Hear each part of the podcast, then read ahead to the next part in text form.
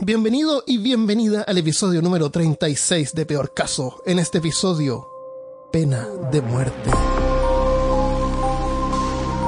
Hablándote desde los lugares más morales de Austin, Texas, soy Armando Loyola, tu anfitrión del único podcast que entretiene, educa y perturba al mismo tiempo. Junto a mí esta semana, desde Curitiba, Brasil, Christopher Kovacevic. Esta semana Armando está feliz. Súper feliz. Y desde Valparaíso, en Viña del Mar, Chile, Carolina Calderón. Christopher tiene de mascota un dragón albino. No ha, no ha cachado el troleo la Carolina. No. No, no se le pasó. Ya, lo mejor No. ahí lo va a tener que escuchar cuando escuche el podcast editado. Esta semana tenemos capítulo perturbante, ¿o no? Finalmente, después de una seguidilla de capítulos no tan perturbantes. Es bien perturbante, eh, pero vamos a tratar de que también nos deje como una enseñanza. vamos a hablar hoy día sobre la pena de muerte, pero la pena de muerte legal eh, o ejecución judicial que se llama. Uno de los conceptos más antiguos de justicia es la justicia retributiva. Esta teoría mantiene que la mejor respuesta a un crimen es un castigo proporcional a la ofensa. O sea, la única forma en que se haga justicia es que el criminal sufra en proporción a la forma en que hizo sufrir a otros, el famoso ojo por ojo. Y por lo que vamos a ver en los siguientes ejemplos, parece que un poco más. Eh, el escatismo lo usaban los persas más o menos en el año 500. Amarraban a una persona en un barco que lo dejaban como en un laguito pequeño, en una poza, así como mm, un lugar con un poco de agua, o a un pedazo de tronco. Y le daban leche y miel hasta que eh, le daba diarrea. Y también le ponían miel con leche en el cuerpo. Ah, Entonces le daba diarrea y estaba ahí en el barco y no se, no se moría de hambre porque le daban miel y, y leche. Y le continuaban dando eso por, por, por varios días. Y en el proceso, la miel y la diarrea hacía que llegaran insectos. Ah. Entonces los insectos empezaban a, a- y como estaban amarrados, se le empezaban a meter por los oídos, por, eh, se le comían los ojos, a la- a la- a los labios, entraban a la boca. Y la diarrea hacía que se, que se juntaran muchos parásitos y muchos gusanos. Y se lo empezaban a comer infecciones. por dentro. Oh, y eh, hay un historiador eh, griego llamado Plotarco que dice que esto podía durar hasta 17 días. Oh, imagínate, de Súper, súper, súper terrible. Brutal, brutal. Eh, también está el águila de sangre que era de los nórdicos, que amarraban a la persona a un tronco, le cortaban la espalda por, la- por el medio de la espina dorsal y le, la- le daban vuelta la- eh, las costillas. Ent- O sea, no, no se las daban vuelta, las agarraban y se las tiraban para atrás. Entonces salía de la espalda y quedaban como si fueran dos alitas de. Oh, y salía volando. Sí. Espero. El que salía volando se, se, le- se quedaba libre. qué horrible. Volaba hacia el Valhalla. Qué horrible y qué, qué ingeniosa la, la gente. Ahora, otra, otra, otra cosa que, que, que descubrí era que el empalamiento yo pensé que era rápido, pero se demoraba como Ah, ocho días sí. en llegar a- al otro lado. Y podía salir por tu boca, por el cuello, por Ah, el, por, por sí, el sí. hombro. Sí, Imagínate ocho días colgado ahí. horrible, horrible, horrible, horrible. Me parece que mientras más antiguo, más, más terrible. O sea, yo en algún momento voy a hablar sobre la poca humanidad que tiene la inyección letal, pero, no se o sea, escuchando las cosas que están diciendo ustedes, No, es No, pero espera, no calma. Calma, porque a- hay uno que, que fue uno de los que más me impactó, que es aplastamiento por elefantes. Aplástame por elefante. Ah, Aplastamiento por elefante era practicado en el sudeste asiático por los persas. Entonces ellos te amarraban al suelo y pasaba un elefante por arriba tuyo. Oh, Entonces habían algunos elefantes que eran entrenados como para demorarse un poquito más, devolverse, darse una vuelta. Así como caminar y apretar. bailar cueca arriba. claro, Claro. qué horrible. Está claramente el, el circo romano que tenía a la gente que era, que la mayoría eran cristianos, que los tiraban a pelear con leones, tigres, vacas, a manos, a- a- solamente con las manos.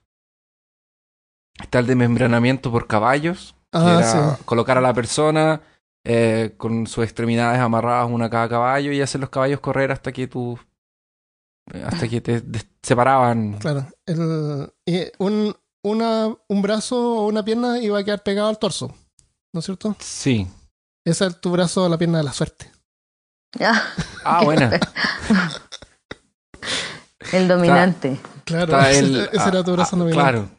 Claro, Está no el fuerte. apedreamiento también. Eh, y también el clásico cortarle la cabeza.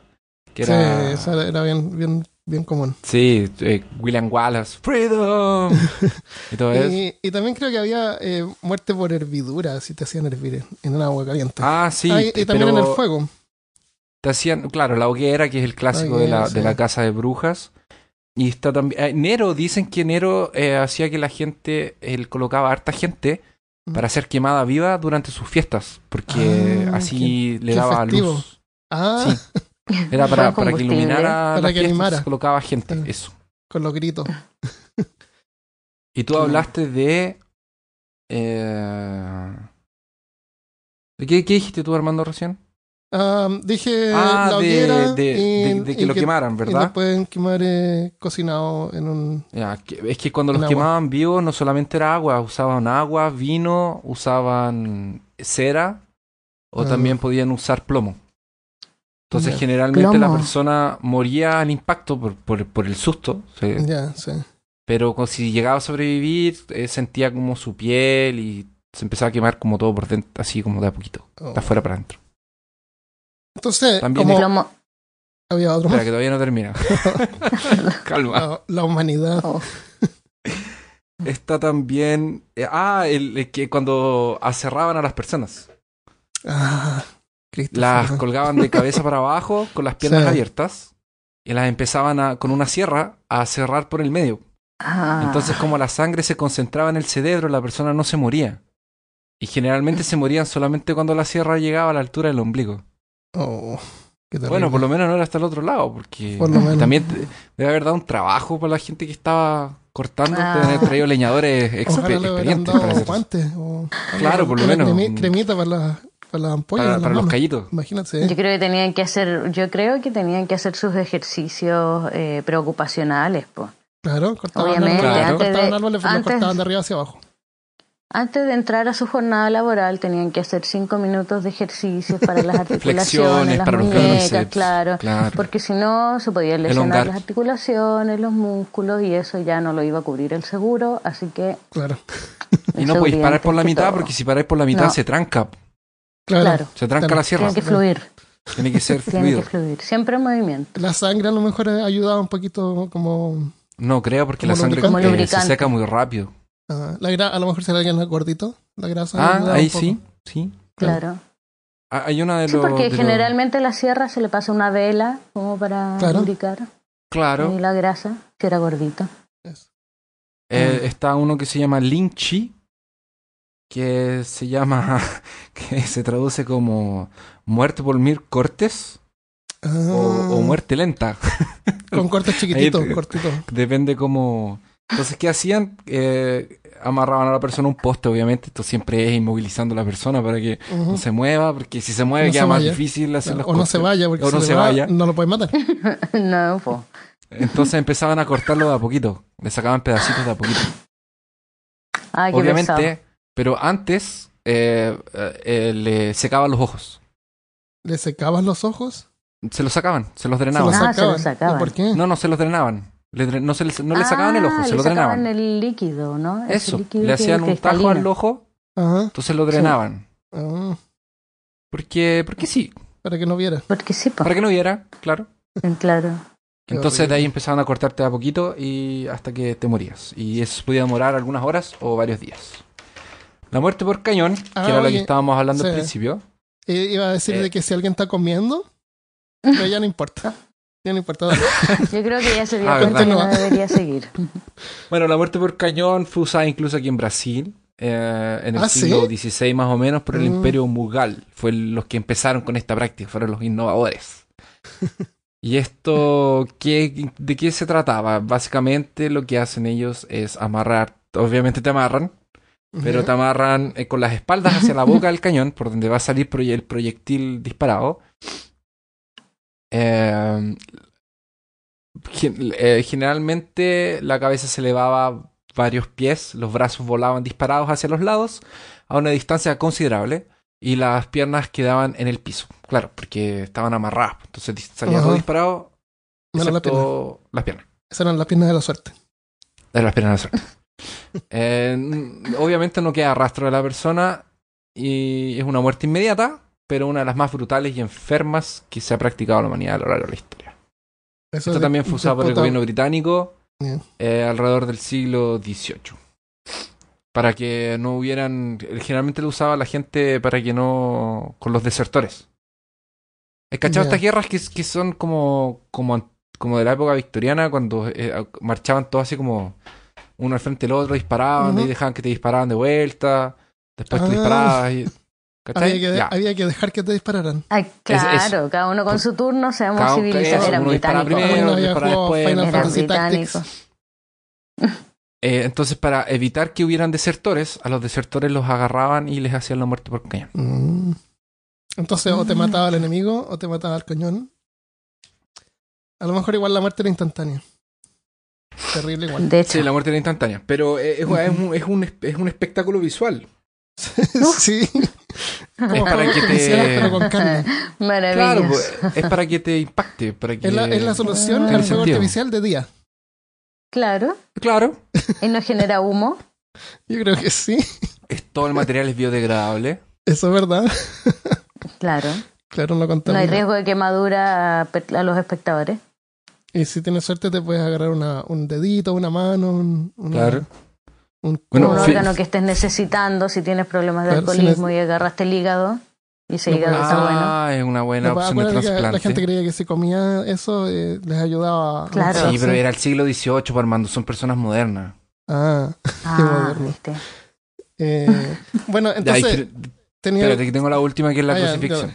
ya, Ya, entonces la crucifixión, dependiendo de la época de, de la historia, eh, podía ser en una T, podía ser una X o podía ser en una cruz mismo. Pero eso va a depender del, del, del momento histórico y de quién la estaba practicando.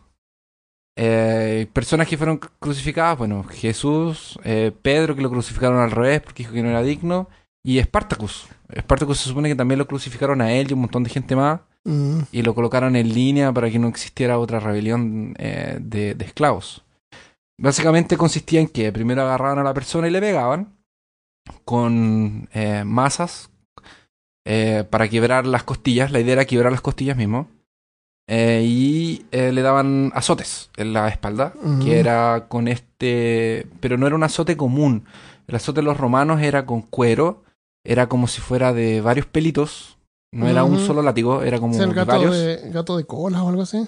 Algo el gato de cola. Y en la punta. Gato y en- de siete y- colas, algo así. Y en las puntas tenían ganchos de. De Metal. metal. El- Entonces la idea era. La idea era que cuando le pegaban a la persona, eh, arrancaran eh, pedazos de carne. eh, ¿Tú te de acuerdas hecho, de la hay- película de, de Jesús de, de este tipo? ¿Cómo se llama? De la, en la película de Del- Jesucristo, la, la ¿De pasión Mel de Cristo. Gibson? Sí, De Mel Gibson, sí. en esa aparecen esos, ese tipo de látigos. Y le pegan a Jesús. Creo que sí. Entonces en el, Y muestran con que- detalle. con detalle. Y no, y de hecho, eh, el actor estaba, tenía una madera en la espalda. Entonces lo- los tipos pegaban y, y golpeaban la madera. Pero varias veces pasó que se les pasaba por el lado y le llegó al tipo de Oh. verdad. Le, le causó varias heridas. No, pero Así de reales. se supone. se supone que hay registros de que incluso a veces el, el que, el que daba los latigazos era como tan experto que Ah, arrancaba un pedazo tan grande de carne que daba para ver hueso. wow. Ah, abajo. Entonces, bueno, y con este martillo le quebraba las costillas a la persona. Yo voy a explicar por qué es importante ese detalle de las costillas. Después les amarraban la... Porque es típico que la imagen que tienen es como de, de la persona cargando la cruz en el hombro, pero con los dos pies y caminando y caminando. Pero la verdad es que les, les amarraban el pie derecho a la, al mástil. No armaban la cruz y lo hacían llevar solamente la parte que era donde iban a, en la parte central. Y les amarraban al muslo. Porque la idea era que cuando fueran caminando, eh, llevando el, el pedazo de, de madera en las espaldas, se cayeran de frente y no pudieran colocar las manos enfrente. Entonces les amarraban una pierna y le amarraban los dos brazos. Oh. Cosa que cuando se cayeran, se cayeran de, Oh, de cara en en el suelo. Y con el peso de la madera encima. y con el peso de la madera encima. Después, eh, a la parte de los clavos sí le atravesaban los clavos, pero el peso Pero eso de La los clavos persona era- ¿fue em- solo Jesús o, o siempre usaban eso? no siempre usaban clavos. Lo que, pero Mm. era más como por castigo, porque el peso del cuerpo era tan grande que se podían Ah, rasgar las manos ah, y los sí, pies. Igual, igual le ponían Entonces los tenían que amarrar igual. Sí, Entonces sí. los amarraban y Mm. les clavaban las manos. Probablemente para que no se trataran de soltar. No sé en realidad por qué, pero así era No, la- como tú dices, se. Porque la idea era que sufrieran mucho. La idea era que Los levan- fundieran, sí. pues. Los levantaban, los levantaban y les daban agua para que no se murieran. Les daban agua con esponjas. Eh, se las metían en la cara y para que tomaran agua. La muerte era eh, por asfixia.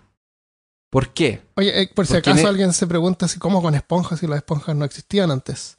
Las esponjas originales son esponjas marinas y son esponjas naturales. Así que sí existen las esponjas. ¿O nunca escuchaste Eso. hablar de Bob Esponja? ya. Les daban agua. Ok, con Les esponja. daban agüita para que no De- se murieran tan rápido y los dejaban antecesores de colgados. Bob. ¿Y los dejaban qué? ¿Y qué pasa? Los que dejaban colgados en, en- en la, en la- Ujú. Pero Ah. ¿qué pasa? Los pulmones se les empezaban a llenar de, de agua. Entonces cada vez les costaba respirar más. Ujú. Y cuando. Y para respirar, por, por la posición de los brazos para arriba, tú, parece que la caja torácica se, con- se, se comprime o algo así, no sé. Pero para poder respirar, tú tienes que levantarte. Para poder. para que pueda entrar aire. Y eso, con las costillas quebradas, se te enterraban las costillas los pulmones. Entonces, cada vez que respirabas, era así como que te dolía mucho. Y, dejaba, y, y soltabas por el dolor. Entonces, la gente se moría generalmente después de días que estaban colgados eh, por asfixia. No se morían Wow. por los golpes, ni desangrados, ni, ni eso, ni nada de eso. Y eso. Mm. Qué terrible. Entonces, claro, no, no, es, no es ningún secreto de que los hacían sufrir a lo máximo posible. El máximo sufrimiento posible. Ahí de la diarrea fue terrible. Era como si no, si no sufrieran, no servía. En cambio, ahora, ahora es como un contraste, porque hoy en día es como que los tratan de matar, pero sin que sufran. Porque hoy en día lo que quieren es removerlo de la sociedad, ¿no es cierto? Se supone que esa es la excusa para seguir usando la pena de muerte, pues. Claro, esa persona es un peligro para la sociedad y para las personas que viven en la cárcel. Entonces Ajá. hay que Ah, removerlo. incluso para los completo. otros presidiarios. Para la, claro, Claro, porque, y, y lo que toman en cuenta es como dicen, si te da gangrena en, un, mi- en, un, en una extremidad, tienes que cortar la extremidad. Es así. Pero no, no tratan de hacer sufrir a los, a los eh, prisioneros. No, pues la idea no es torturar, la idea es terminar rápido con la vida de esa persona. Pero todo esto pasó como de a poco. Eh, y todo Fue esto cambió en, el- en la época del, en la, ¿cómo se llama? La iluminación, el, ¿Renacentismo? el, el renacentismo. renacimiento, En el, en el siglo XVIII. siglo XVIII. en Londres eh, las ejecuciones Espera, eran so- públicas. espera. Calma, esos son los mismos que, ah, que yo acabé de contar que, que, Sí, que hacía lo del cañón. que Tiene que ponía haber el sido cañón. después, ¿o no? No, Sí, El bueno. cañón fue antes. Cañón fue antes, sí. Ah, ya, cañón fue antes. Pero podría haber sido paralelo, porque son, son como eh, líneas de, de pensamiento diferentes, en diferentes partes. Ajá. Obviamente hoy en día, en algunas partes todavía están apedreando gente De hecho, eso. y haciéndola Sí. sufrir. Este, eh, ¿cómo se llama? Eh, ISIS.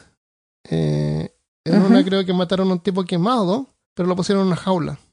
Una jaula grande. Entonces como, como podía correr, pero no podía irse a ninguna parte. Ay, qué horrible. Horrible, horrible. Pero estamos hablando hoy día sobre. Estamos hablando sobre pena capital, o sea, muertes legales y ejecución judiciales. Entonces, en Londres era legal que a la gente la mataban colgada y eran ejecuciones públicas. Y ese día era como una fiesta, una fiesta macabra. Todos asistían, se ponían las mejores ropas, eh, arrendaban los, en las calles, arrendaban así los segundos pisos, las ventanas para poder ver mejor. Sí.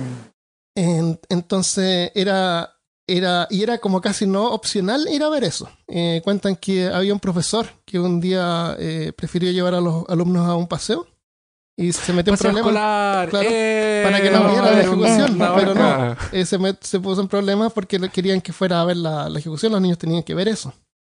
Porque si no lo Oh. veían no funcionaba, no servía. Eh, y lo que pasa es que en ese tiempo no existía la policía, no había un cuerpo policial como ahora y no habían cárceles. Entonces la gente eh, que cometía delito lo mataban por casi cualquier cosa, te mataban. Y además la, la soga no era, no, no, era tan técnica, te colgaban nomás. Entonces si, la, si te colgaban la soga era muy corta, eh, te asfixiabas y te demorabas también horas en asfixiarte.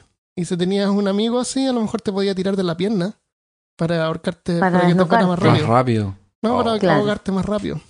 Y si la cola era, era muy larga, eh, te tiran y te podía, se te podía cortar la cabeza, dependiendo de tu peso. Después, yo prefiero la cuerda larga. Si me preguntan, yo escojo la cuerda, ¿Cuerda larga. larga, mediana o, o corta? No, la, mediana no, porque la mediana te saca el cuello nomás y te deja ahí como... Claro.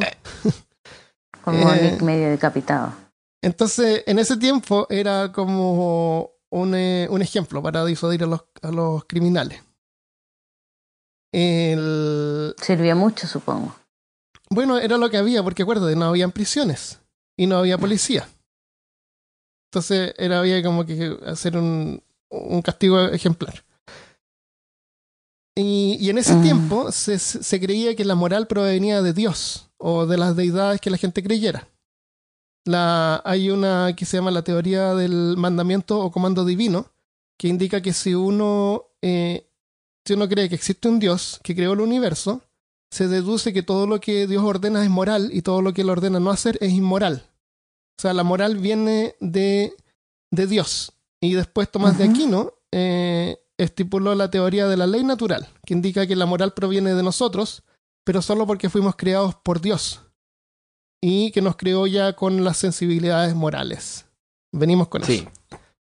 Entonces hubieron algunos pensadores y filósofos que estipularon que la moral en realidad no proviene de ninguna fuerza supernatural. Y ahí entra eh, Immanuel Kant, que era un filósofo secular alemán. Él decía que una persona podía ser buena sin necesidad de un sistema religioso. Creía que el ser humano es propenso a corromperse y propuso reemplazar a la autoridad religiosa con una autoridad de la, de la razón, utilizando solamente la inteligencia humana porque la moral, según él, era una constante y la única forma en que todos estuvieran de acuerdo, independiente de su espiritualidad, era verla eh, en forma práctica como si fuera una fórmula matemática. Por ejemplo, 2 más 2 es 4 para cualquiera, no importa su religión, no importa nada. Como las leyes. Claro, era como una ley. Eh, y aclaró que lo que hacemos generalmente no es siempre una decisión moral.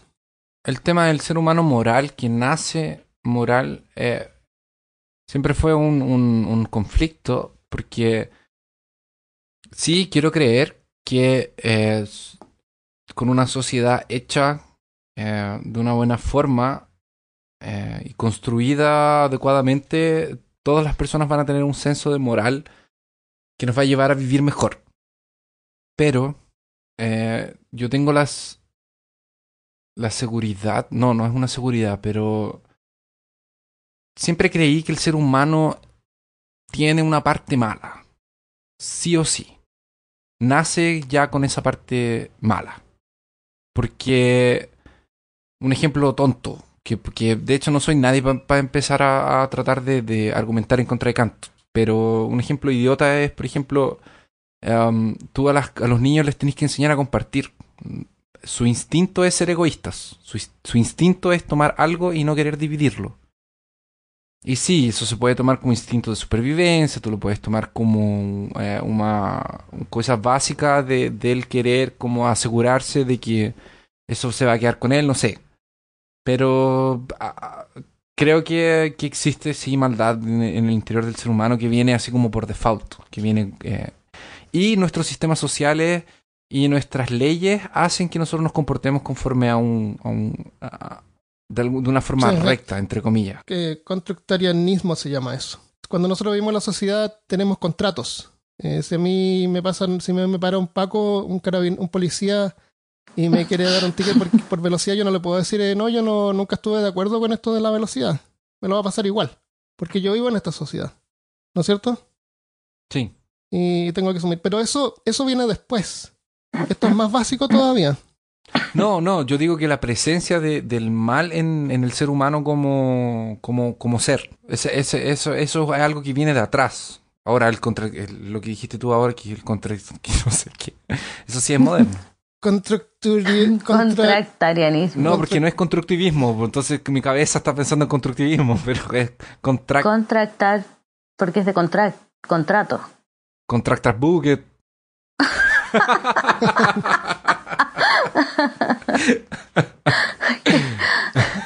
Qué nerd. Eh, déjame terminar de explicar el, el pensamiento Ya, de, de Kant. Eh, Kant. entonces, em, aclaró, hay, hay- hay que separarlo en dos partes. Aclaró que lo que hacemos generalmente no es siempre una decisión moral. No todo lo que hacemos cada vez es una decisión moral. Hacemos cosas porque queremos simplemente. Por ejemplo, si quieres tener dinero, tienes que conseguir un trabajo. Si quieres sacar una buena nota en clase, hay que estudiar. Sí. Eh, y a esto lo llamó en su libro de 1785, el libro se llamaba Fundamentación de la Metafísica de las Costumbres. Y esto se llama imperativo hipotético. Y son cosas que hay que hacer si quieres obtener algo. Y, y tienen que ver más con la prudencia más que con la moral. Eh, y si no quieres buenas notas, no tienes que estudiar. Y si no quieres ganar dinero, no tienes que trabajar. A lo mejor va a causar prejuicios en otra gente, pero no tiene ninguna obligación moral de hacerlo. El, y el otro imperativo es el imperativo categórico, que es el término que usó para describir cosas que debes hacer sin importar tus deseos, por lo tanto son obligaciones morales que derivan puramente de la razón. Y, y de hecho son cosas que todos deberíamos hacer según el caso. Y a eso le llamo ley universal. Por ejemplo, si tienes sed y tienes agua, eh, tomas agua. Y eso es una acción moral. Porque cualquiera que tenga sed y tenga agua, toma agua para dejar de tener sed. Como obvio, ¿no es cierto? ¿Pero qué tiene de moral eso? Tiene no moral eh, porque es algo que todos hacemos. Que todos vamos a hacer siempre. Es como una ley universal. Eso, eso es moral. Pero yo creo, creo moral. que tiene que ver más con la necesidad biológica de, de hidratarse. Tú, no hay ningún Y, problema en que alguien tome agua si tiene agua y deje de tener sed. Pero si tú tienes hambre, por ejemplo, y tú no tienes comida ni dinero, imagínate que estás en el mercado. ¿Sería correcto tomar algún alimento sin pagar? Pero ten en cuenta que igual, si comes dejas de tener hambre. En esta economía de libre mercado no. No estaría bien. No estaría bien. Porque esa no Hay es una una- acción. hay- ¿por qué no, porque esa no es una acción moral. Porque, Pero por ejemplo en Batman, cuando Bruce está entrenando con Ra's al- está, antes de llegar donde Ra's al Ghul, aprende a robar en, el, en, en los mercados porque pasa hambre. Entonces ahí como que su su eh, eh, su ¿Brújula moral, moral? empieza a como a, es su bruja de moral empieza como porque la, la escena es como súper cuática porque está como conversando con Ra's al Ghul eh, filosofando, y entonces, eh, porque estaba en una prisión. Entonces dice así como, no, que yo aprendí que en realidad la, la robar o los ladrones o la moral depende mucho de, de, de, de qué está pasando. Entonces muestra una escena de él robando fruta para él y dividiéndola así como con un niño que tenía hambre, una cosa así. Claro. Eh, eh, pero aún así no es una ley universal, porque no todos van a robar si es que quieren algo. No funciona, no funcionaría así, porque si fuera así, eh, a ti te robarían la comida que tú robaste. Igual sigues teniendo hambre. ¿Te fijas? No funciona. Ladrón que roba ladrón tiene mil años de verdad. Eso es verdad. Eso es verdad. 100 nomás, 100. Bueno, roban. No seas tan indulgente. Solo Ah, 100, 100. no seas tan indulgente. pero si rompe un espejo Pero- son mil. No, pero espérate. no, si- son y si- 7. ¿Por qué son tan escandalosos, por favor? Ok, pero Como el gato, el son gato solo no- siete. Es que aquí Todo es peor caso. Aquí esto El gato es todo es al sí. micrófono, perdón. Mil años, ¿qué onda? No, Está pero. la eh, humanidad condenada con todos los Ya, ok. Ladrón que roba 10 ladrones tiene mil años de perdón, entonces. Muy bien, ahí sí. Ah, ok. Entonces, eh, decir la Armando nos, Arma- Arma- Armando nos reprime cuando hace así como. No, estaba calculando mentalmente a ver si estaba bien. Yo Entonces, estaba pensando en algún ladrón que le haya robado a 10 ladrones. Yo creo Robin que los Hood, po. políticos, po. entonces decir, decir la verdad es una acción moral. Y, y sin importar la situación, dice Kant. Eh, un ejemplo que cuenta es sobre una mujer. Una mujer y su marido están adentro de la casa y de repente alguien toca la puerta. Y es un tipo que dice, oh, eh, vengo a matar a su marido. Está en la casa. Entonces la mujer eh, le dice que no, no está en la casa para protegerlo. Y al marido que escuchó que, que venía el tipo a matarlo, eh, se escapó por atrás de la casa. Entonces el hombre dice ya, bueno, entonces me, me- entonces me voy. y se va. Ok, Bueno, chao. El- bueno, chao. bueno, y, el, chao. y el marido que se había escapado por atrás se encuentra con el asesino en la esquina y el asesino lo mata. Entonces, resulta que en este caso, eh, la esposa, que ahora es viuda, es responsable por la muerte porque ella cometió una acción inmoral, porque ella mintió. Si ella ¿Por hubiera dicho la verdad, el asesino habría entrado a la casa y le hubiera dado tiempo al marido para que escapara lejos. ¿Te fijas? Ok. Yo creo que mm, ese fue el inicio de, de esa costumbre bien desagradable de culpar a la víctima de, del delito que ha sido víctima. O sea, no, en este caso Pero en no este está caso no está, no está No, culpando a porque la víctima, está es el, culpando- el marido. Es. Sí, Pero no sabemos qué es lo que hizo el marido. No, no sabemos qué, qué No lo a matar. sabemos, es verdad. Entonces, Pero yo creo que la acción más inmoral es el asesinato, pues no la mentira. Bueno, Ajá. si ella no hubiera, ella cometió una acción inmoral. Y si ella no hubiera cometido esa acción inmoral, el marido hubiera vivido.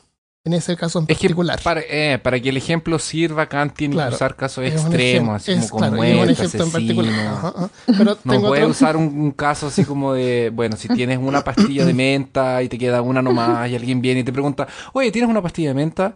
Y tú le dices, Eh, no. No, no tengo. Después te comes la pastilla de menta y te ahogas, Claro, y te tu mueres. culpa, Tu culpa. Eso, eso me porque si gustó le más. hubieras dado la pastilla de mente a la otra persona, la otra persona se hubiera. La muerto. otra persona se habría muerto. Claro, Por egoísta te moriste. eso me gustó más, el castigo a los egoístas.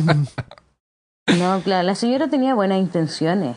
En cambio, cuando tú El infierno está lleno de niegas la pastilla de mente, te da lo mismo. El infierno no existe. No existe. Grábate no, eso no en la sabes cabeza. eso, no sabes. Tú no sabes. No puedes decir eso. Bueno, lo voy a decir de la forma extensa pero políticamente correcta. Yo pienso que existe una muy baja probabilidad de que el infierno exista. Tú estabas hablando de otra cosa antes de ponerte a hablar del infierno. De las buenas intenciones. Claro, yo estaba hablando de la buena intención de Leñora. Leñora no, no tuvo una mala intención, ella mintió para salvarle la vida al marido. Ella, ella tuvo una mala intención porque ella mintió. Y ella sabía que estaba mintiendo. Y esa es una intención mala. Es como la Ella- mentirilla porque ella blanca. ¿Por, podría- por qué las personas saben cuando están mintiendo si no es un si no es algo natural de ellos? No, no, tiene que ser natural. Tú, tú tienes que hacer lo que es correcto y punto. Ella podría haberle convencido al, al asesino que no matara al marido. Otra cosa. Pero bueno, ese es el ejemplo. Entonces, déjame terminar con Kant. Sí, Eh, en la visión No eres tú, soy yo, es que él no lo que importa son la- las intenciones más que las consecuencias. Entonces él creía que en una sociedad civilizada, él, él creía muchas cosas y Kant es súper interesante y es mucho más que esto. Pero él creía que en una, ciudad civiliza- en una sociedad civilizada el gobierno tiene derecho a castigar a los individuos midiendo el castigo según la actitud del criminal, o sea, por sus intenciones. Kant creía que la pena de muerte era un deber del Estado y se debía hacer sin ninguna emoción. Y esto ya es un avance. O sea, no como una recriminación ni como un ejemplo para los demás. Decía, la ejecución es una celebración de la dignidad humana. Cada persona es un agente racional libre de tomar sus propias decisiones y es responsable por ellas. Así que si alguien algo hace algo que se merece la muerte, el, el Estado ejecuta esa acción, esa parte. Entonces no ve la, ejecución como un método para prevenir que otros cometan crímenes o no. Eh, él creía firmemente nunca usar a una persona como un medio para otros fines. Los seres humanos eran fines en sí mismos. Y por eso digo que era bueno esta actitud de tomarlo así sin, sin, sin un sentimiento. Aquí ya nos separamos de esa parte que contó Christopher donde los hacían sufrir. ¿Te fijas? Eh, su influencia persistió hasta el siglo XIX, hasta la, hacia la época victoriana. Eh, Si no me equivoco, Kant, eh, Kant era alemán, no era. Kant era qué? Alemán. ¿Alemán? Sí. Sí, entonces, eh, eh, entonces, entonces sí, eh, era protestante también. Sí, esos padres Mira, eran las- mira esos protestantes. protestantes. Mira, Sí, ese sí, prote- mira esos protestantes. Sus padres eran religiosos y él también eh, se crió eh, eh, en forma de religión. Y, y no, y no dejó necesariamente de ser religioso. Él lo único que pretendió es separar esto y para buscar encontrar esta fórmula como universal de que eh, todos estuvieran de acuerdo qué es lo que era moral y qué no. Sí. Eso solamente. Este tema de la moral, yo creo que es importante hacer un pequeño, un pequeño resalte que tiene que ver con eh, nuestra mentalidad y nuestra forma de ver las cosas por postmodernamente versus eh, de dónde vienen este tipo de pensamientos que son harto más antiguos. Nosotros estamos impregnados y estamos eh, obligados a pensar de que todo es relativo, Sí. de que todo tiene un fondo y la moral ya no es más la moral de Kant. No, no, no- es, no, es, no si, es. si tú construyes una moral de la forma en la que Kant la planteó, tú vas a ser un extremista, por- probablemente te van a llevar de derecha sí. y homofóbico, eh, fascista y todas esas cosas. Eh. Porque viene todo en el conjunto. Entonces, ese tipo de cuestionamientos que Kant está haciendo sobre la moral está en un contexto que para nosotros tenemos que abstraernos de nuestra eh, posición histórica, eh, donde todo es relativo Sí, donde todos tienen derecho a opinar, donde todos tienen derecho a, donde todas las opiniones son eh, igual de, de, de valiosas, donde eh, no existe más una regla de, de, comportamiento, de costumbre, de nada. Entonces, dentro de ese contexto, tienes que entender a Kant. Tú no lo Sí. puedes entender ahora. La, la, la invención de la guillotina se le atribuye a Joseph Ignace Guillotin, que era un médico y político francés. En 1789 propuso este método como una forma menos dolorosa de ejecución. Porque en realidad, en, en realidad él no inventó el aparato y de hecho él estaba en contra de la pena de muerte. Es la única razón de que lo trató de popularizar era por, porque era un método ya, al Por menos piedad. es un método menos doloroso que la cuerda. Eh, Hasta en- que se le perdía el filo a la guillotina. Claro, había que afilarla. Entonces, la, la guillotina fue en realidad inventada por un médico psicólogo francés llamado Antoine Louis. Y por un tiempo se le llamó Louisiette, Louisette. Pero al final se terminó llamando guillotina por la intervención de Joseph Ignace, que trabajó con un ingeniero alemán para perfeccionar el, el prototipo y cambiar la forma de la hoja, que tenía una forma circular porque era como una especie de hacha originalmente, que estaba como Ujú. Eh, eh, puesta como en, una, en un peso así de madera, un pedazo de Ajá. madera gigante. Entonces se cambió eso en una hoja que tiene un ángulo, entonces es un corte más limpio. Eh, porque él entra Mm. y... uy, Claro, corta de a poquito, ¿Se entendió? Eh, La gente Sí, que me está escuchando no seguro vio que lo sí. que yo hice. pero se entiende. Todo el gesto técnico. Claro, corta de izquierda a derecha. Entonces mm, fue súper popular durante la Revolución Francesa y fue usada por última vez en 1977. En 1981 fue abolida la pena de muerte en Francia. Y se dice, siempre nosotros hemos escuchado que Joseph Ignace Guillotin, que el que inventó la guillotina, terminó siendo ejecutado en la guillotina. ¿Han escuchado eso? Sí, yo lo escuché ya. Yo no, nunca lo ¿Nunca había he escuchado? escuchado. Bueno, de hecho, el señor Joseph y su familia estaban tan avergonzados que el artefacto llevara su nombre que le suplicaron al gobierno de que le cambiaran el nombre. Y el gobierno les negó el cambio, así que la familia se cambió el apellido. Ellos se cambiaron de apellido. Mm. Y por coincidencia había un doctor de otra región de Francia que se llamaba JMB Guillotin, que fue ejecutado en la guillotina, que tenía por casualidad el mismo apellido. Mm. Y eso generó el rumor Ah. irónico de que el creador había ejecutado por su misma creación. no, no, no, no solo Gillette, ¿verdad? Guillotín, ahí debe venir, pues. ¿puede ser? No, pero guillotina en, en, en francés no es Gillette, Ah, la marca de, de O sea, se parece mucho el... se parece, ¿Se parece, pero- verdad? pero Yo pensé en eso. Sí, por supuesto. Ten- Tendría todo. de ahí. te- La marca debe venir de ahí. La marca de, De ellos tiene todo. Para mí haría mucho sentido, porque es como. Sí. Porque su barba es muy gruesa. Use Gillette. O sea, una guillotina. Como el cuello de una persona. claro, como el cuello de una Y de persona. hecho, hasta el logo tiene la forma como de una guillotina, pues. ¿Te? Mm, Parece, ¿no? no me sé. acuerdo el logo de Gillette. O las hojas. No Oh, tengo medio viaje. No bueno. tan observador. Estoy, estoy Nosotros con Armando no nos afeitamos. No, yo, Uh, yo aspiro hacia adentro y me chupo así los Ah. pelos. no, no, broma. Oye, eh, no sé por qué esto se me pasó Yo uso una antes, cuchilla yo- ah, de dientes.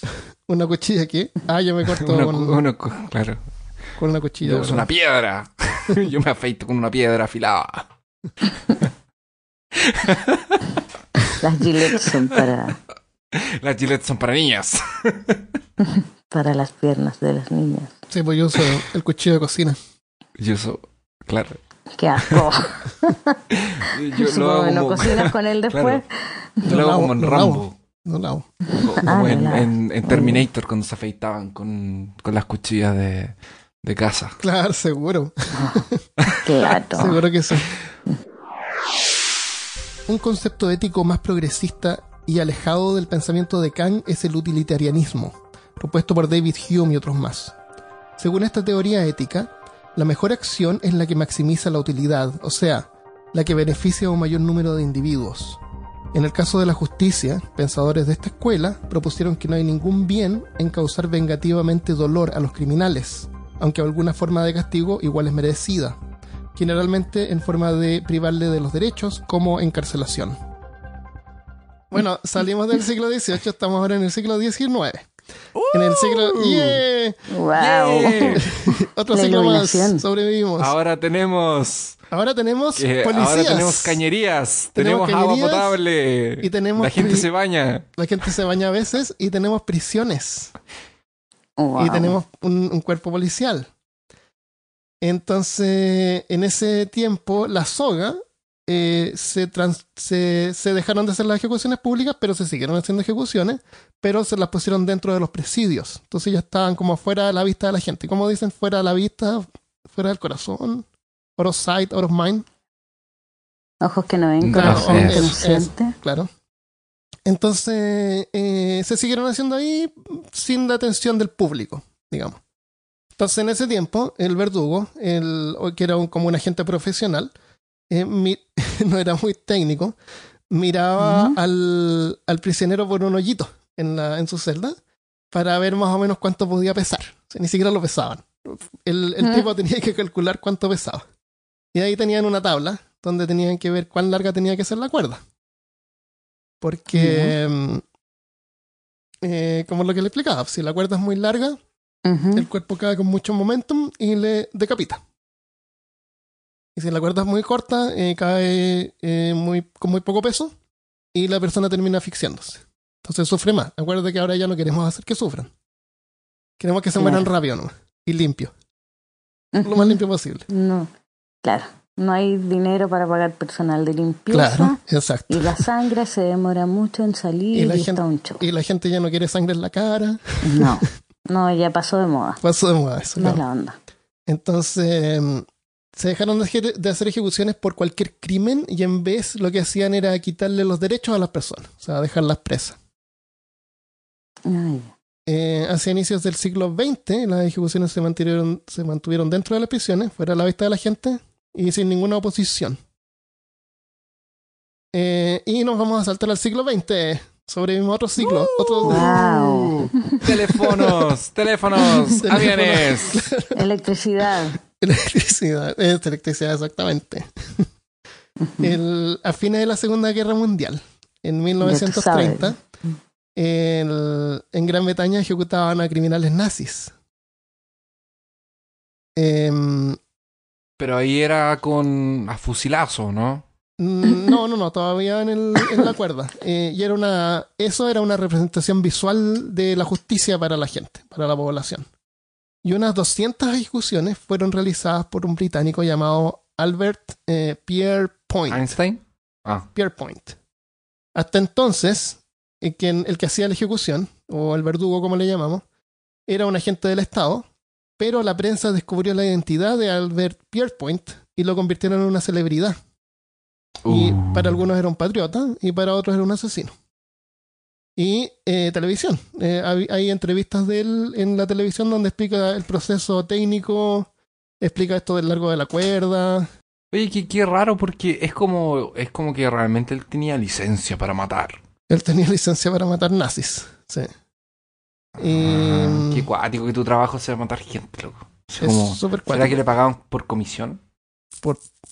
Eh, yo creo que tenía un sueldo mensual, no sé. Fijo. La, la Entonces cuestión es que como, no, pucha, este mes tuve que matar cuatro. no me alcanza, no me alcanza para comprarme el Nintendo Switch. Hay que guardarlo, dejarlo para, otra semana, para otro mes. Y hay una película del que se llama Pierpoint, eh, The Last Hangman. Qué brígido. Sí. Entonces aquí viene el, el caso de Derek Bentley. La historia cuenta que eh, Bentley, junto a su cómplice, Christopher Craig, estaban robando una bodega Hola. cuando lo descubrió la policía. Craig se escapó, pero Bentley fue arrestado. Craig apareció por el techo de la bodega y dicen que Craig le gritó, dásela. Justo antes que Craig le disparara y le diera muerte al policía Sidney Miles. Craig tenía 16 años, el que disparó. Así que Bentley, iba a ser colgado por el asesinato. Él iba a ser el responsable porque él era mayor de edad. Entonces se alegó que Bentley tenía una edad. Bueno, dijeron que Bentley tenía una edad mental de 11 años y que no era el líder del robo, que no se conocía muy bien. Eh, se dividió, ahí como que causó como estupor a la gente, eh, los despertó. Dijeron que dásela significaba que le disparara al policía.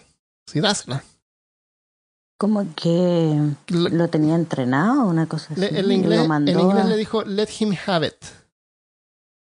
Let him have it. Así como, mátalo. o a lo mejor, Claro. let him have your gun. Déjalo, dale tu arma.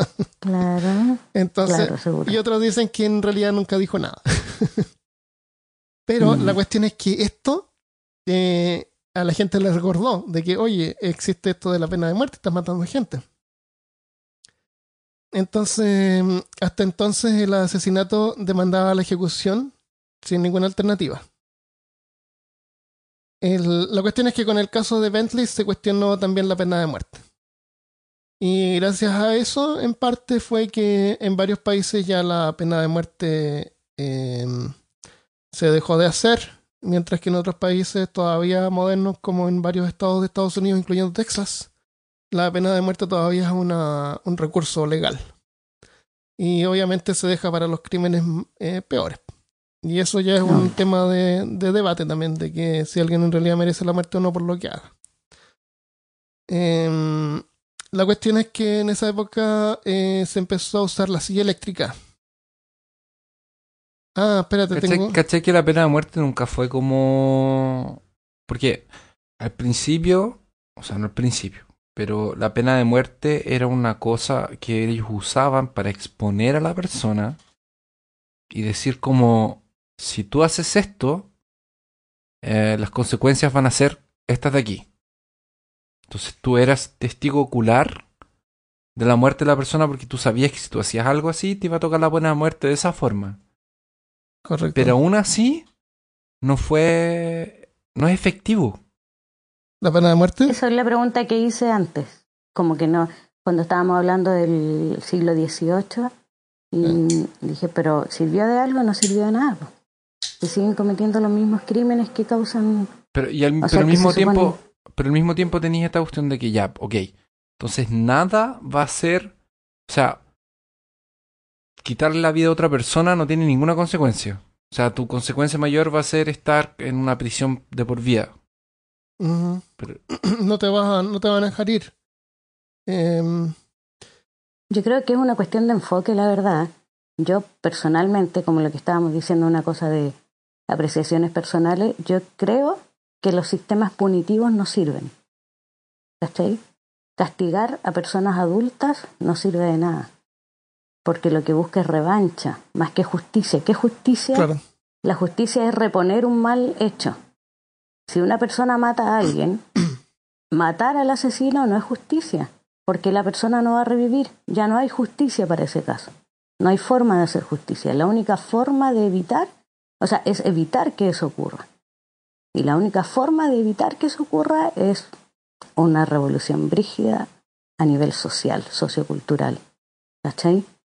Pero es Que difícil esas porque cosas toda. pasen- es súper difícil. Porque eh, eh, es, una, es una cosa que ha existido desde el comienzo de la humanidad, que, que, Y va a seguir existe, existiendo. eh, y, y yo creo que nunca va a parar de existir. No. Y va Déjeme- a seguir existiendo, contar- pero tienes que ver cuál es la forma en que haya menos incidencia de eso. ¿En Ah, qué países hay menos asesinatos, hay menos violaciones, menos crímenes tan violentos que merezcan la pena capital? cuáles son esos países y cuál es el sistema que tienen que hace que su población no caiga en eso. No, se, no funciona tan así tampoco, no puedes ir y copiar así ya, vamos a hacer todo no, como Suiza. evidentemente no. No, po. claro que no, Porque la nosotros no tenemos la no cabeza de no ellos. Eso.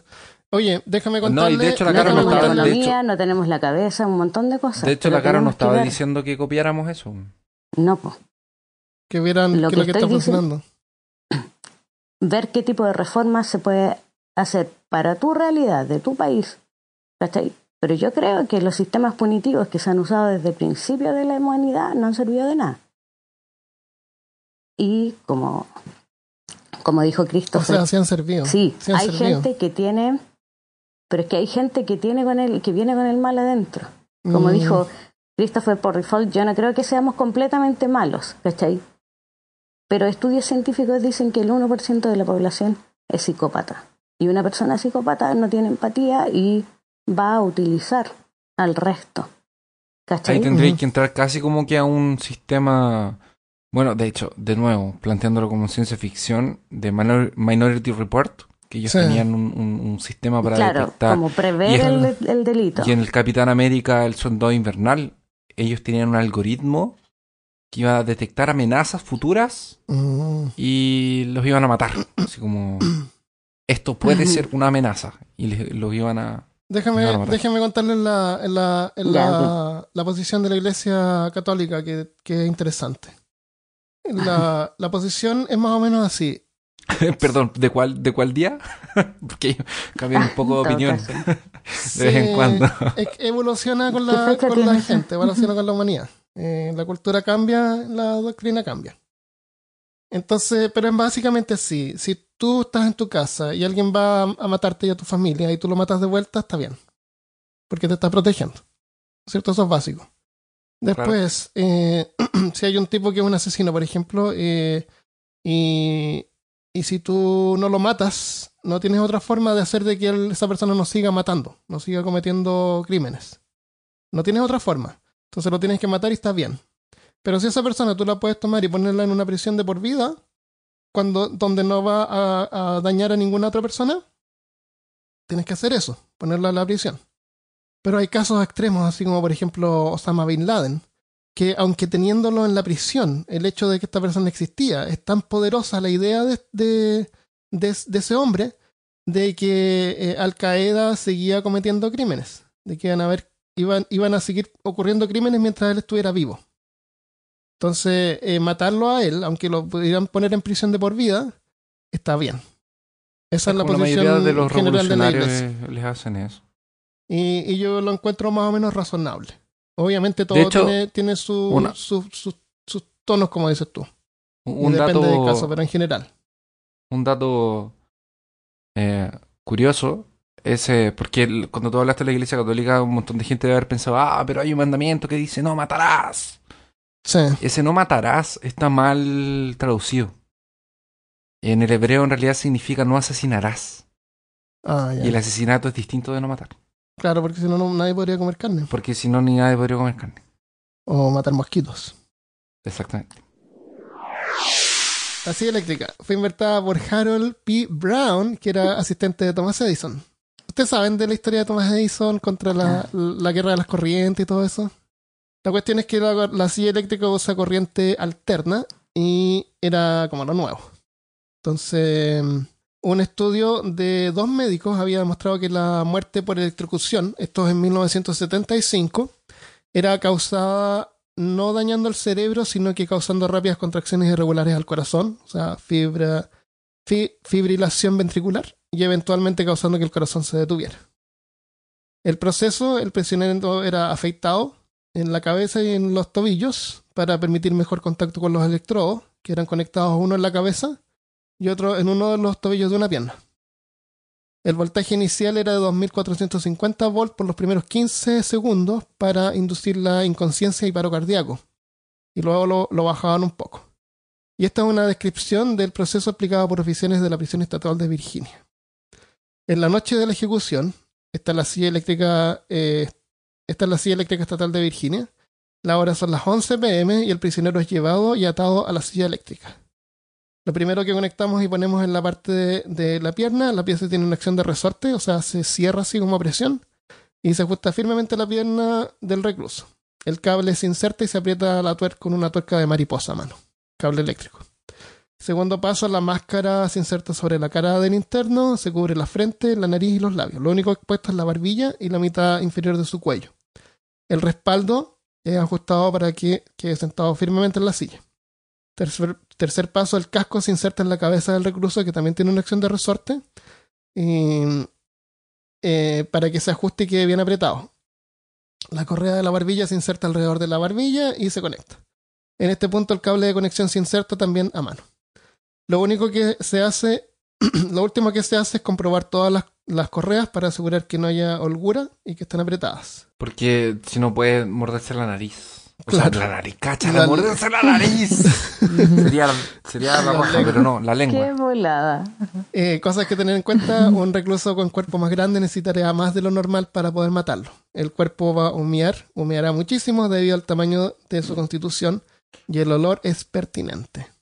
Oye, cosas que y, hacer. y esa esponjita que le ponían, que sale en Green Mile, en la Milagro Coffey. en... ¿Cómo se llama la película? No, la milla verde. Ah, la sí, Milla Verde. sí. Que ahí sale esa ejecución de... Claramente, es Sí, la sí, ejecución de la silla Sí, eléctrica. Ajá. ¿Esa esponjita con agua es verdad o no? ¿A dónde le ponían esponjito con agua? En la cabeza. en la cabeza entre el casco. Es como Ah, para. no, no. El agua se supone que era como para a lo conducir mejor, más rápido la. conductor puede ser. Más fácil la. Pero el la cuerpo electricidad. se calienta, así que eso se, se evapora rápidamente. Es que, es, que es que de hecho ese es como el, el, el efecto dramático. Es que te muestran una ejecución de silla antes, entero, el- el- Sí, con el proceso entero, con la esponja mojada. Y de ahí te muestran el mismo proceso, pero sin la esponja. Ah, Se demora como Mucho más. mucho más y sale más sufre olor a mucho más. y sufre mucho más. eh, Ah, no tenía idea de eso. Bueno, el, el oficial dice que te puedes poner eh, vaselina en las fosas nasales y después la puedes quitar con un Q-tip, que son estos como cotonitos. Eh, tu ropa queda impregnada con el odor y sugieren dejar la ropa sumergida en agua por dos o tres días antes de lavarla para poder utilizarla nuevamente. Caramba. Dice, este es un botón que he presionado para cuatro ejecuciones en los últimos cuatro años. El video es del 2011. Y mm, presiona un botón con la etiqueta dice encendido. La luz roja está encendida, los contactos están cerrados. Si fuera una ejecución real, en este momento podríamos ver al recluso retorciéndose en la silla. En sus piernas aparecerán ampollas y saldrá humo del cuerpo. Es como tú viste esa película Super Heavy, es como así. La máquina Mm. funciona por 55 segundos, luego la detienen por 5 segundos y luego la, la activan de nuevo por 55 segundos más. Eh, generalmente con dos cargas es suficiente. Un forense va y revisa si, si está muerto y si no tienen que repe- repetir el proceso de nuevo. Hasta que muera. Imagínate aguantar un 255 segundos, loco. Y esa es la descripción que va. Y aquí otra, otra, otros detalles. El cuerpo se calienta a unos 100 grados centígrados. Causa daño severo en los, en los órganos internos y con frecuencia eh, causa que los ojos se derritan. Por eso es que los, los tapan con vendas. El efecto de la electricidad hace que el cuerpo se agite eh, incontroladamente, tanto así que los huesos de las piernas se pueden quebrar. En 1991, dos médicos polacos sugirieron que además los muslos tenían que ser inmovilizados para evitar eso. Otro efecto que puede pasar es que las funciones corporales se pueden soltar. Así que a veces les ponen pañales. Caramba. ¿Mm? Aunque la muerte es supuestamente instantánea, se ha sabido que algunos prisioneros gritan e incluso chillan mientras son ejecutados. En la película esta de Green Mile eh, grita un montón. A lo mejor no gritan tanto Sí, así. en el primero grita, Sí. en la primera ejecución grita harto, Sí, en el segundo es como si, más. es que, si es que llegara a gritar, te gritaría Dramático. los primeros 15 segundos, 10 segundos y después ya no. En- han habido informes que la cabeza del prisionero ha estallado en llamas. Y también hay remortes de la extracción de, de la extracción de un prisionero de la silla eléctrica que no funcionaba bien durante la ele- electrocución y luego lo vuelven a, a poner para, para terminar el trabajo. El, algo de- al final, algo de la piel quemada al prisionero puede quedar pegada a la silla y las correas. Y las tienen que limpiar antes de usar la silla de nuevo. Oh. Eh, esa es la silla eléctrica. Y agradable. hay un caso eh, de dos hombres que son sentenciados a morir en la silla eléctrica al mismo día. Mm. Los preparan, los llevan a la habitación en que se van a encontrar con, con su creador. El, viene el sacerdote, le da la extrema unción. El jefe de guardia le da el discurso formal. Los participantes dan una oración, qué sé yo. El guardia se vuelve a uno y le dice, hijo, ¿tienes algún último deseo? Y el hombre responde, sí, me encanta la música para bailar. ¿Podría, ¿Podría poner reggaetón por última vez, por favor? Por supuesto, le responde el guardia. Se vuelve al otro prisionero y le pregunta, bueno, ¿y tú qué quieres? Por favor, dice el condenado, máteme a mí primero.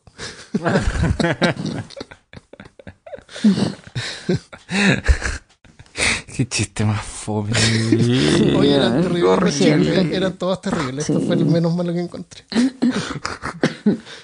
Ah. Qué horror. Entonces, y de ahí, bueno, el, el método más moderno es la inyección letal. Bienvenido al siglo XXI, Al siglo de la piedad. al siglo de la piedad. Oye, yo voy a hablar sobre la inyección letal. ¿Quieren saber algo sobre la inyección letal? ¿Es letal? La gente se muere. Y es una ¿Es, inyección. es una inyección? Puede ¿Es una sola inyección? No. Como la O sea, inyección del reanimador. ¿En cuánto rato me, me ¿Del qué qué? Tenemos que decir, así que, ¿qué forma gustaría?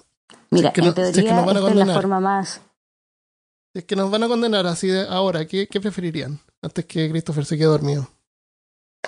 De todos los métodos que hemos hablado. de yo la del cañón. ¿El cañón? Todo el rato, o sea, no me voy a dar ni cuenta, no me voy a dar cuenta y voy a estar destruida, así. No, pero es que el problema del cañón. de El sufrir. problema del cañón es que la luz, o sea, la luz, el sonido es más rápido que, que la bola. Entonces vaya a escuchar.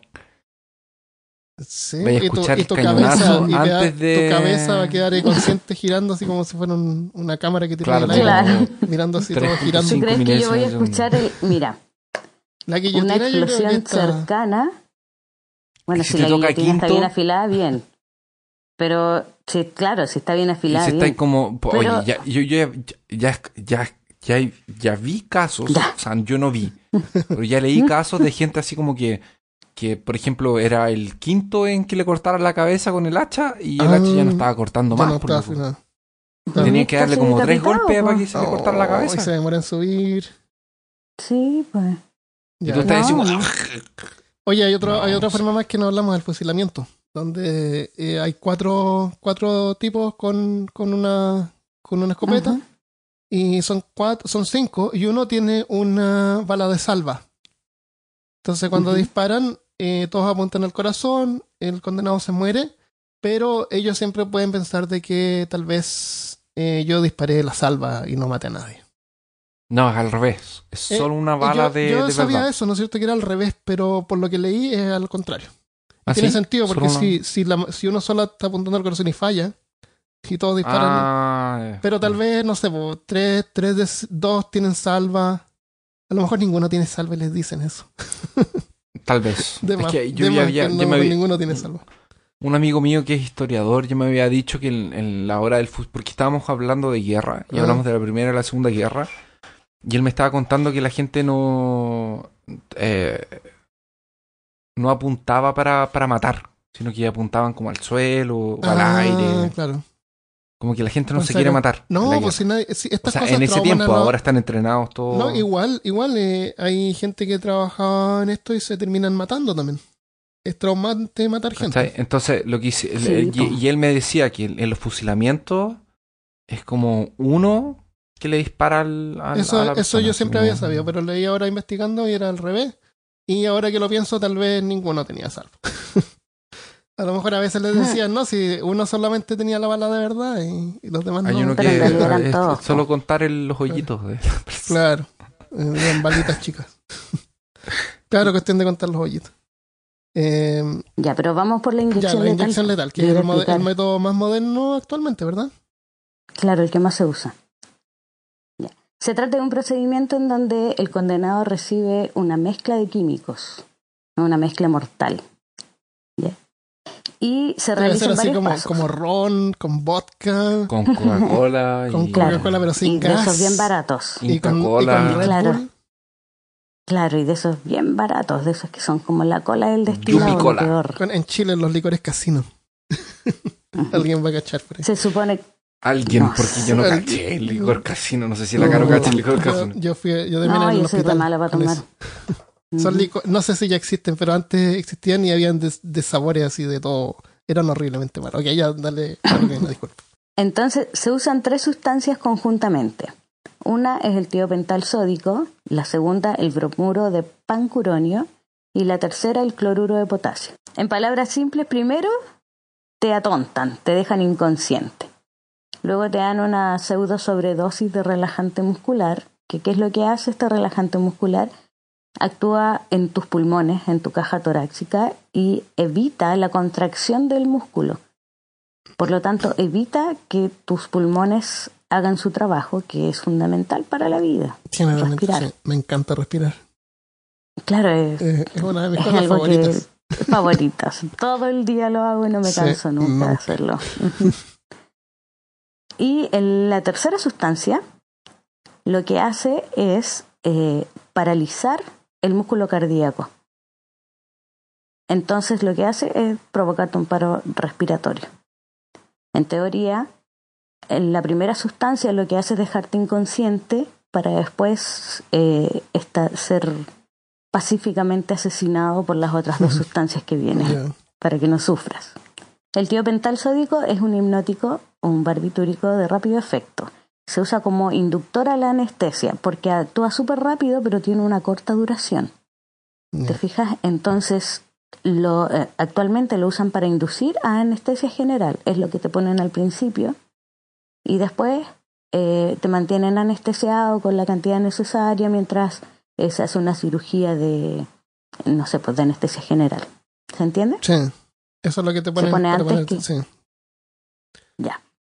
Entonces, como es de corta duración, de rápido efecto, pero corta duración, las inyecciones siguientes deberían ser de rápida acción. Esa es la idea. Ya. ¿ya? El bromuro de pancuronio es un bloqueador de la placa neuromuscular no despolarizante. Esto, en palabras sencillas, quiere decir que para que se, eh, se produzca el movimiento muscular o la contracción muscular, tiene que haber una comunicación entre las neuronas y el músculo. La comunicación se hace a través de una sustancia que se llama acetilcolina que llega a unos receptores específicos que tenemos en el músculo. El bromuro de pancuronio lo que hace es bloquear estos receptores.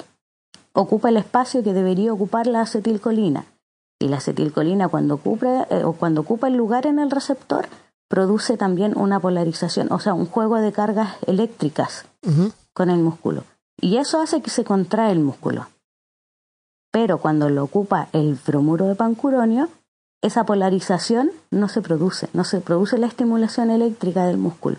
Por eso el músculo se relaja, el pulmón se relaja, no se contrae y no hay respiración. Ya. ¿Entiendes?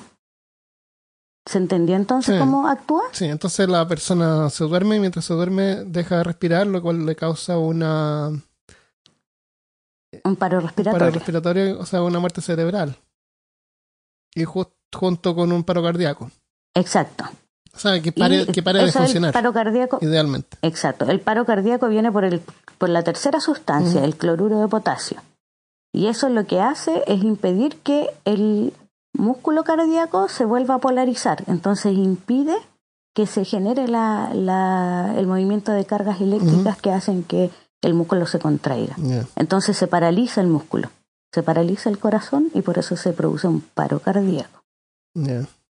O sea, idealmente bien, te duermen y, y ahí uno ya no siente nada más. Idealmente. Idealmente.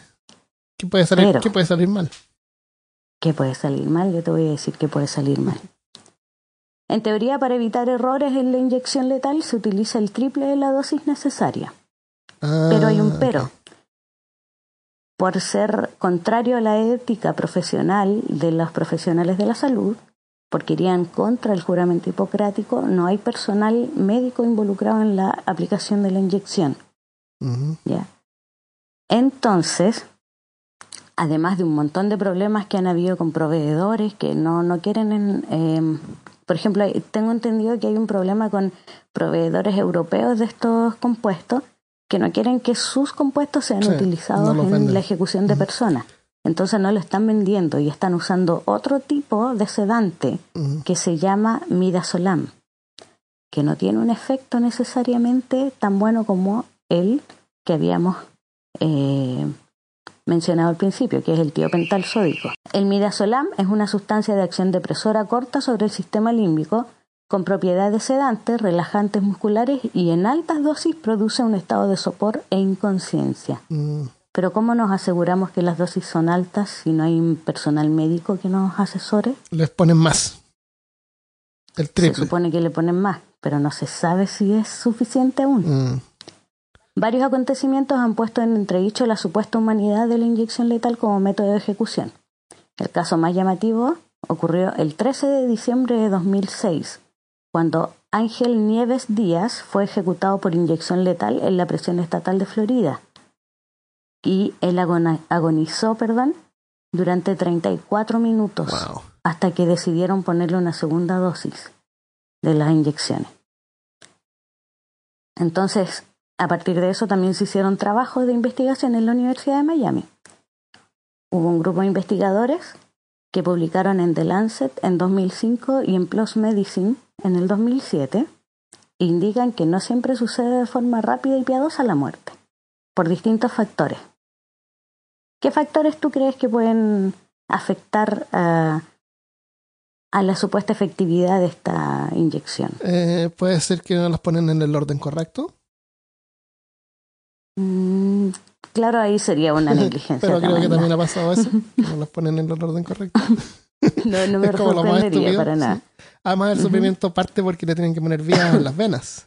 Y muchas veces la- no le, no le se demoran y los tienen que pinchar por horas y no quedan bien De puestas. hecho, ese es uno de los factores principales, porque como las personas que administran esto no son personal médico, no tienen instrucción, Mm, cuesta mucho, mucho encontrar las venas. Hay gente que ha estado en, que ha estado mucho tiempo en el, ¿cómo se le llama? En el corredor de la muerte, esperando la sentencia, y han estado con tratamientos médicos súper invasivos, como no sé, por ejemplo, una radioterapia o quimioterapia, que dejan los vasos sanguíneos súper, súper maltratados. Entonces, en el momento de poner la inyección, la vía intravenosa, no les encuentran las venas o están tan destruidas que al final terminan con un montón de hemorragia mm. y sufren un montón. Ah, De hecho, hay un, a un prisionero que después de haberlo pinchado 18 veces tuvieron Mm. que suspender su ejecución porque no podían simplemente administrarle la, la inyección. Entonces, el primer pero, o la primera forma en la que podría salir mal esto es que el personal, como no es médico, en vez de poner una vía intravenosa, pongan una vía intramuscular sin saber. Claro, Y no sé si tú sabes que al ser intramuscular, su efecto se demora mucho más, Sí. es menos rápido, menos potente y se dilata el tiempo de acción. Entonces, ¿qué pasa si el sedante te lo ponen de manera intramuscular y se supone que a los dos minutos tú ya deberías estar completamente inconsciente y no estás completamente inconsciente? Cuando te ponen la segunda, Sufre. que es la que te produce el paro respiratorio, Yo creo que te, Tú te da, tampoco- te da susto. un poquito, Un poquito de un sustito. poquito. Un poquito te empiezas a sentir un, un poquito, poquito de desesperado. Claro. Puede ser.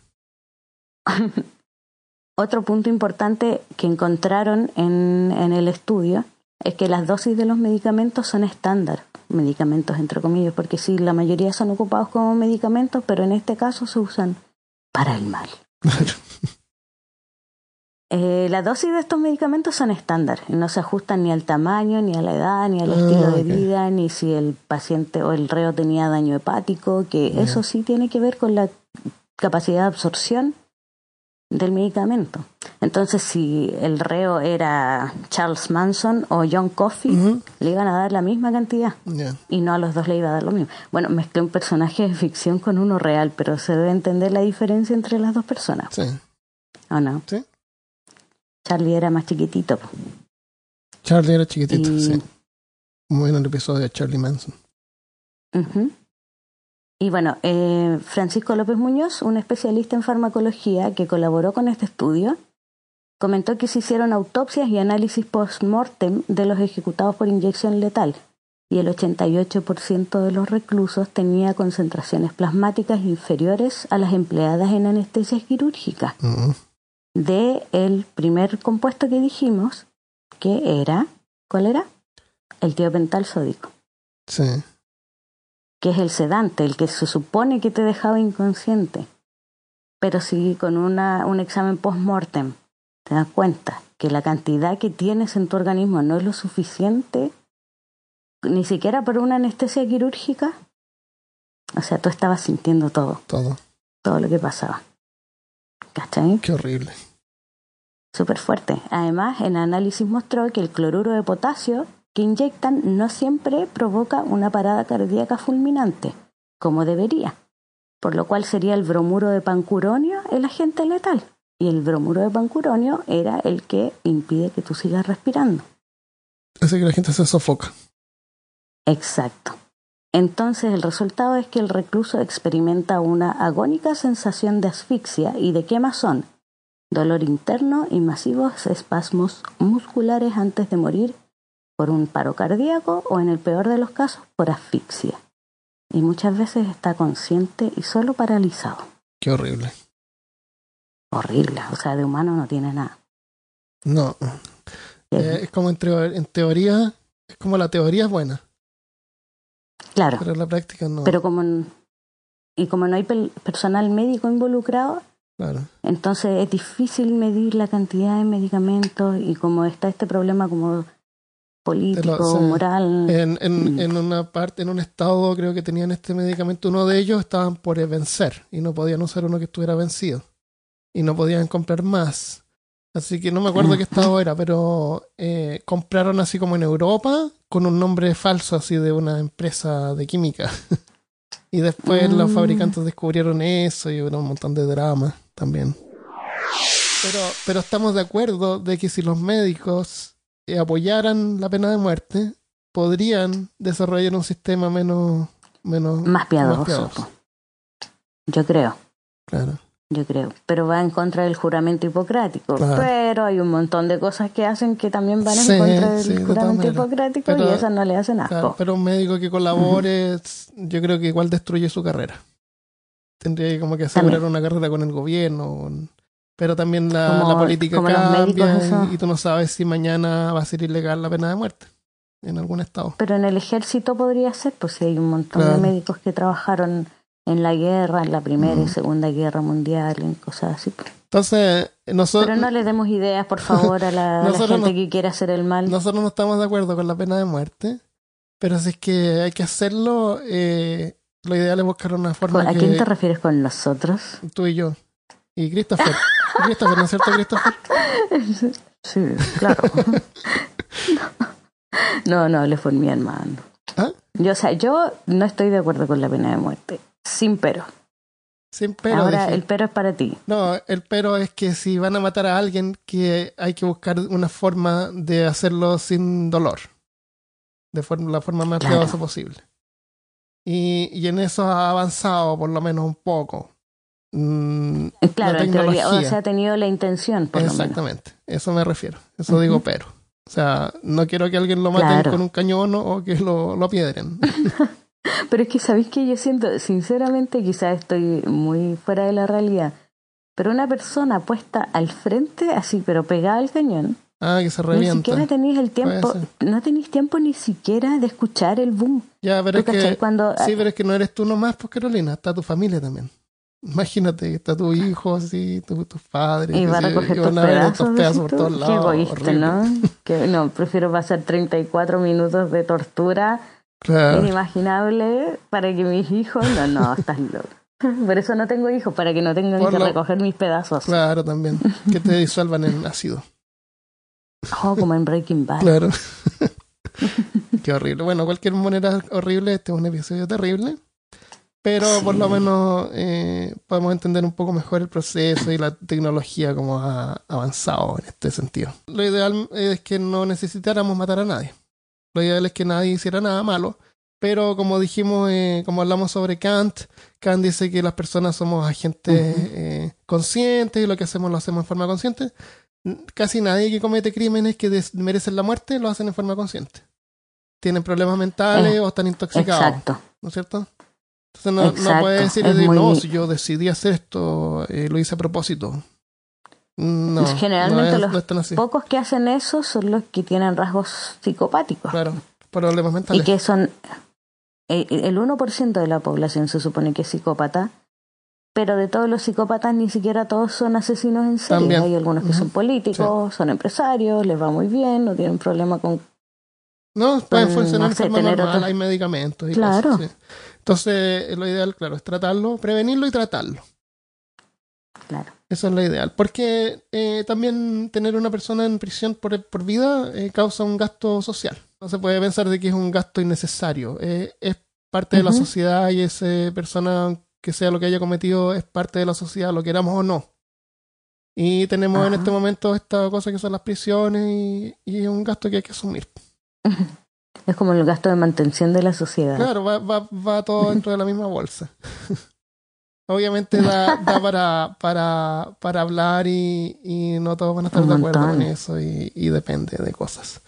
Lo vamos a dejar hasta acá entonces este episodio un poquito largo. Eh, muchas gracias a todos los que nos Ujú. apoyan en Patreon, los que nos envían comentarios en, en Facebook. Así que les damos las gracias a todos, leemos todos sus comentarios, nos A encantan. todos. Sí. Muchas gracias por eso. Sí, es muy entretenido. Espero que este episodio les haya gustado eh, y, y les dé para tema de conversación con sus familias y amigos. No es un tema tan alentador, pero sí vale la pena conversar sobre él de repente. Yo le dejo un saludo a Sandra y a Sofía, ambas, que escucharon hoy día su primer capítulo de Peor Caso y las dos me dijeron que les gustó mucho. Genial.